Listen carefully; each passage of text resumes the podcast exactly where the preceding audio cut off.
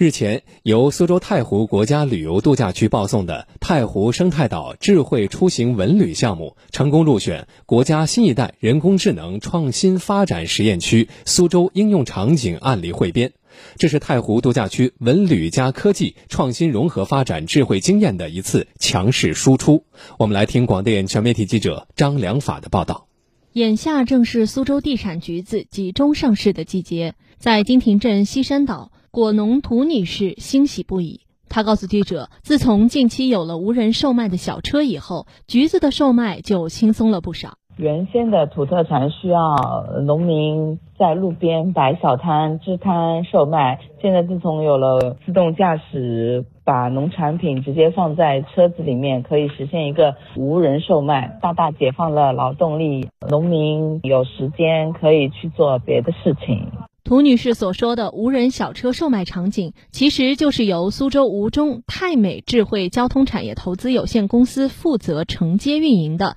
太湖生态岛智慧出行文旅项目。该项目以太湖生态岛为核心区域建设，以车路协同总体思路为规划。路测设施、云控平台、高精度地图协同助力，实现生态岛数据运营、智能交通、智慧出行、智慧文旅四项创新业务融合发展，着力将其打造成为智慧文旅、智能网联相结合的双智样板。同时，吸收行业领先企业百度等自动驾驶示范区运营经验，开发自动驾驶功能融入特色文旅场景，包括自动驾驶公交、小巴、网约车、零售车、环卫车、物流车等，全面开展涵盖智慧文旅、智慧零售、智慧物流、智慧环卫等智能网联加示范应用体系建设。项目相关负责人田成才。像出租车、中巴车，我们现在也可以实现一个无人驾驶车辆，也可以是做一些深度改装的，改装成一些这种餐饮车啊。改装成过山车，可以打牌啊，或者麻将桌、